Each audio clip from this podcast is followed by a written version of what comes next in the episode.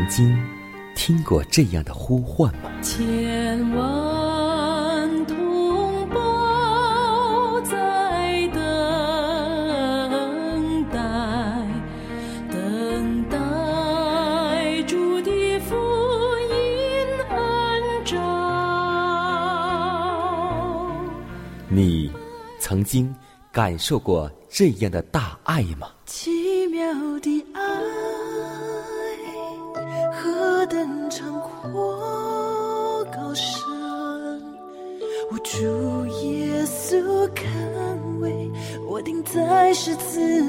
你曾经听过这样的歌声吗？这世间有个千年不变道理，那就是耶稣爱你。你曾经有过这样的渴望吗？如果你曾经，就让我们一同接受着崇高的恩照。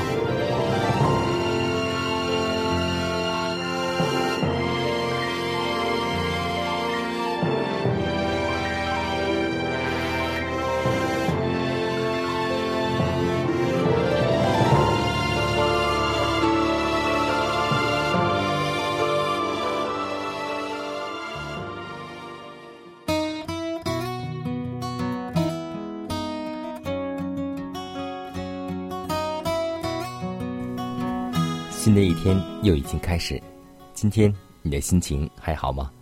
在此，迦南通过电波把祝福问候带给您和您的一家，主内平安。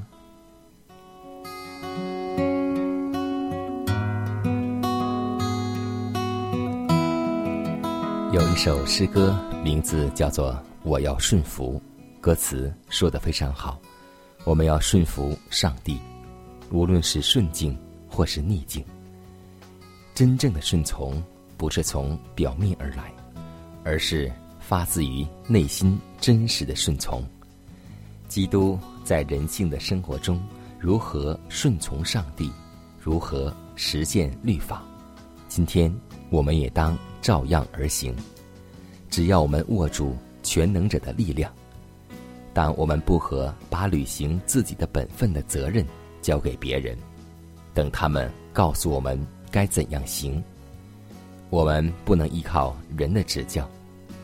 主乐意把我们的本分教导我们，正如他乐意教导别人一样。我们若凭信心来到主面前，他必亲自向我们启示他的奥秘。当上帝来亲近我们和我们交通的时候。如同与以诺交通时，我们的内心便会火热起来。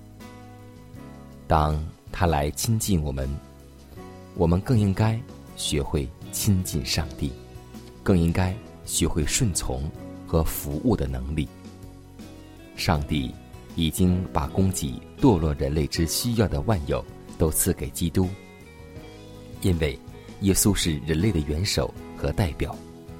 并且我们一切所求的，就从耶稣得着，因为我们遵守他的命令，行他所喜悦的事。所以，让我们记得，耶稣与我们同在之时，就是我们得到力量之时。现在，我们要学会亲近上帝，亲近耶稣，更要学会顺从上帝，顺从耶稣。求主给我们一颗顺从的心，让我们为此而祷告。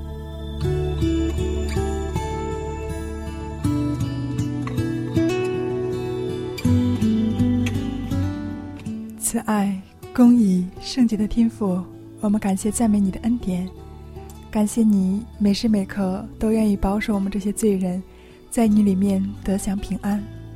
感谢你又保守我们一夜平安，主啊。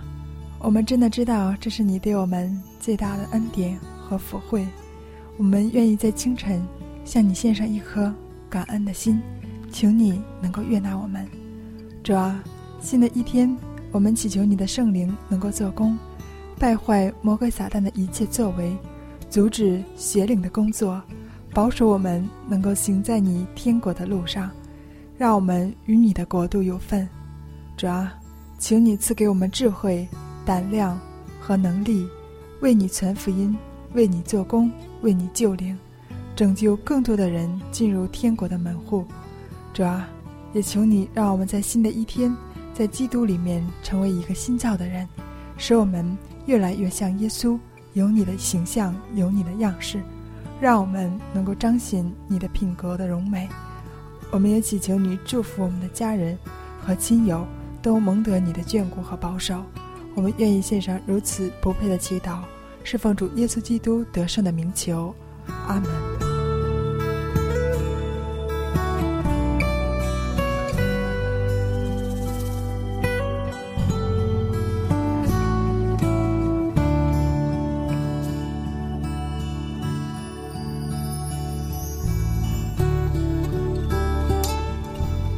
在祷告后，我们进入今天的灵修主题，名字叫“结果子的枝子”。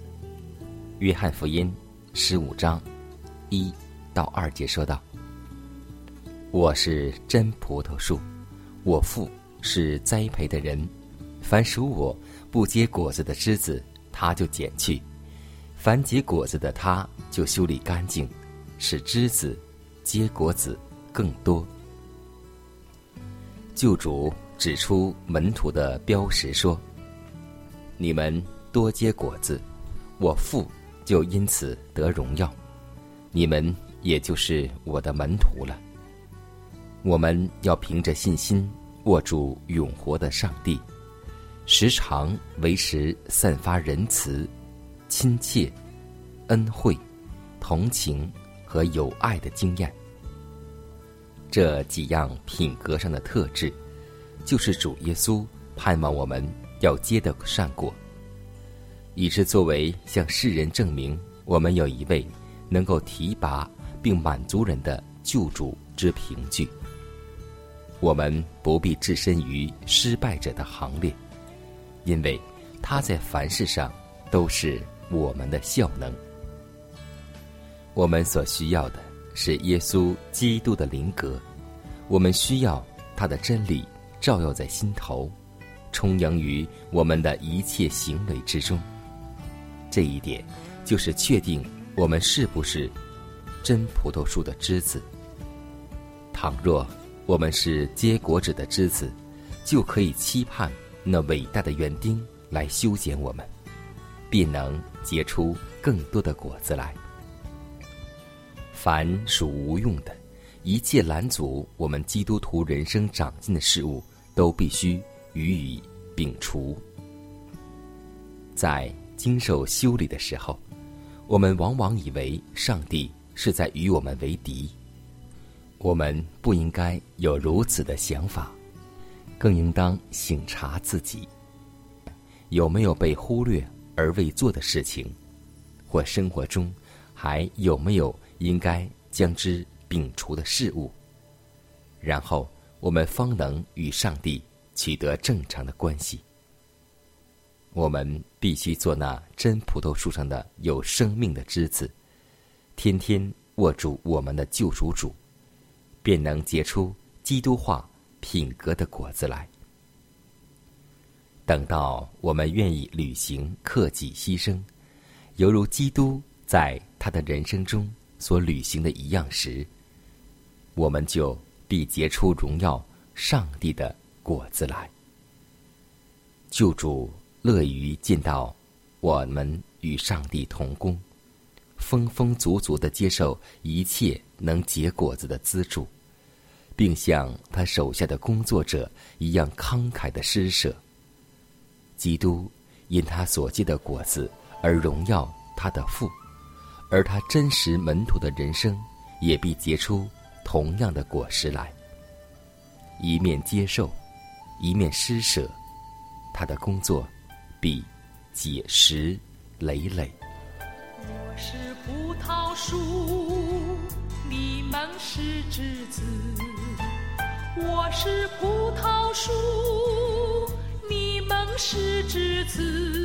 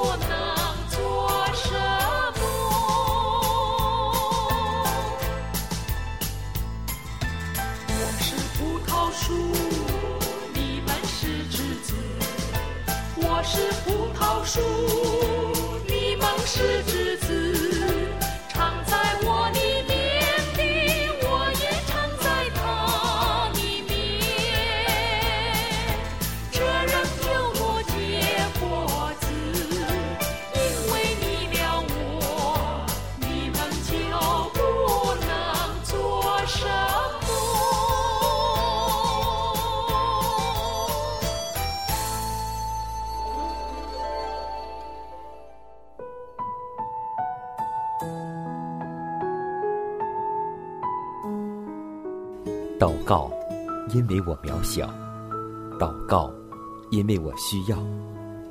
亲爱的弟兄姐妹，每一天忙碌的生活中，我们是否经常忽视祷告呢？要记得，耶稣每次行神迹奇事、医病赶鬼，都是以祷告开始。我们的先祖先贤获得力量的来源，就是祷告。因为祷告。是我们属灵的呼吸，更是我们随时的帮助和力量。希望福音电台温馨提示您：美好的一天从祷告开始。祷告，因为我渺小；祷告。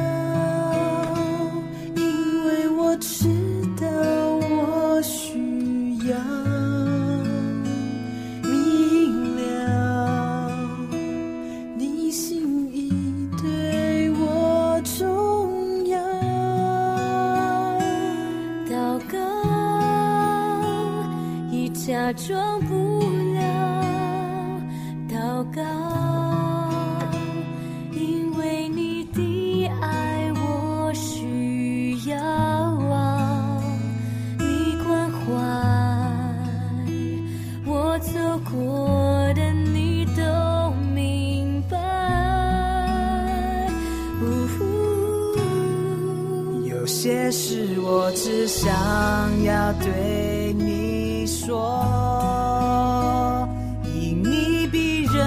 人都爱我痛苦从眼中流下。我知道你为我擦。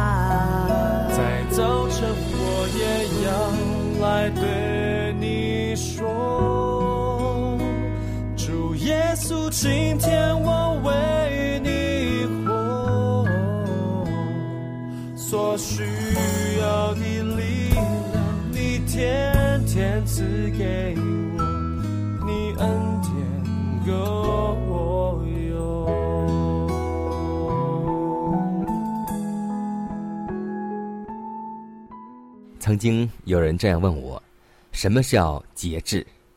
当时我的回答是：节制就是让我们放弃所不好的或是恶的。但是有一天看到新经典书当中这样记载节制的真实含义，真正的节制就是教导我们完全避免各种有害之物，而审慎的使用一切有益之物。也就是说。真正的节制教训我们要完全弃绝一切有害的东西，并且谨慎的，而且要有节制的食用健康而又富有营养之物。换句话来说，并不是所有健康的食物我们都可以放任的去吃，也要节制。为了我们保持一个健康的体魄，凡事节制实属必须。不单单是在饮食上，我们在劳作、在休息上也要有节制。我们的天赋赐予的卫生改良之光，使一切爱纯洁圣善的人知道如何善用他所赐予的诸般美善的恩赐。借着平凡的生活，就可以因真理成圣。多年以前，我们把宣传节制的原则看作一项重要的工作，今日也应当这样，必须实行克己，在凡事上都需要节制。只有这样，我们才能够避免肉体和灵性上的死亡。恢复健康，健康是一大珍宝，是人类所能享有的最大福气。倘若损失了健康，则任何一项成就均不能保证你会享福。若枉用上帝所赐予我们的健康，实在是一项大罪。所以，今天让我们每个人靠着主的恩典，学会在饮食、生活、劳作、休息各方面都要学到做一个节制的基督徒。是很久人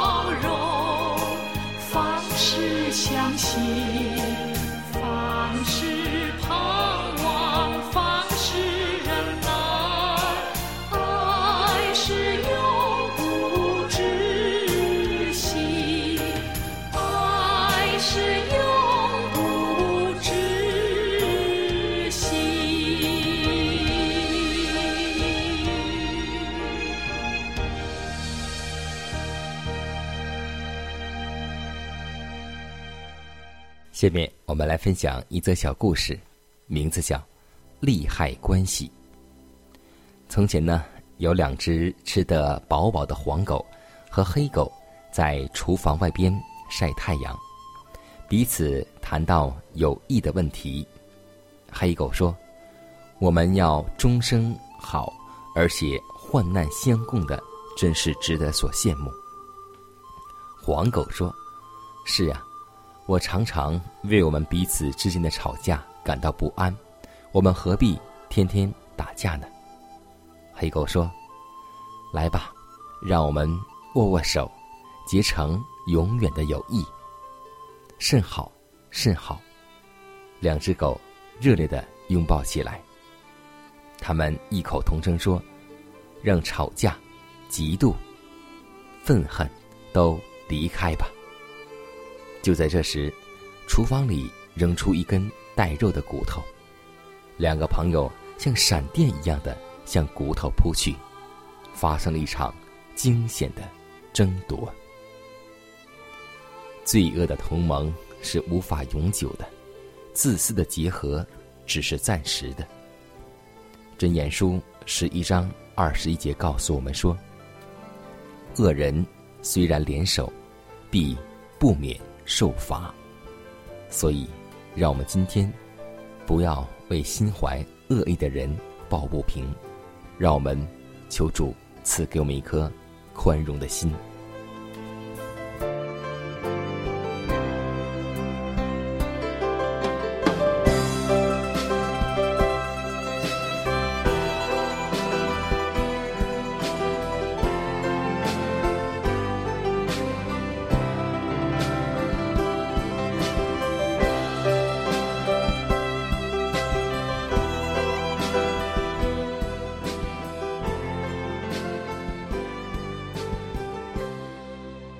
看看时间，又接近节目的尾声。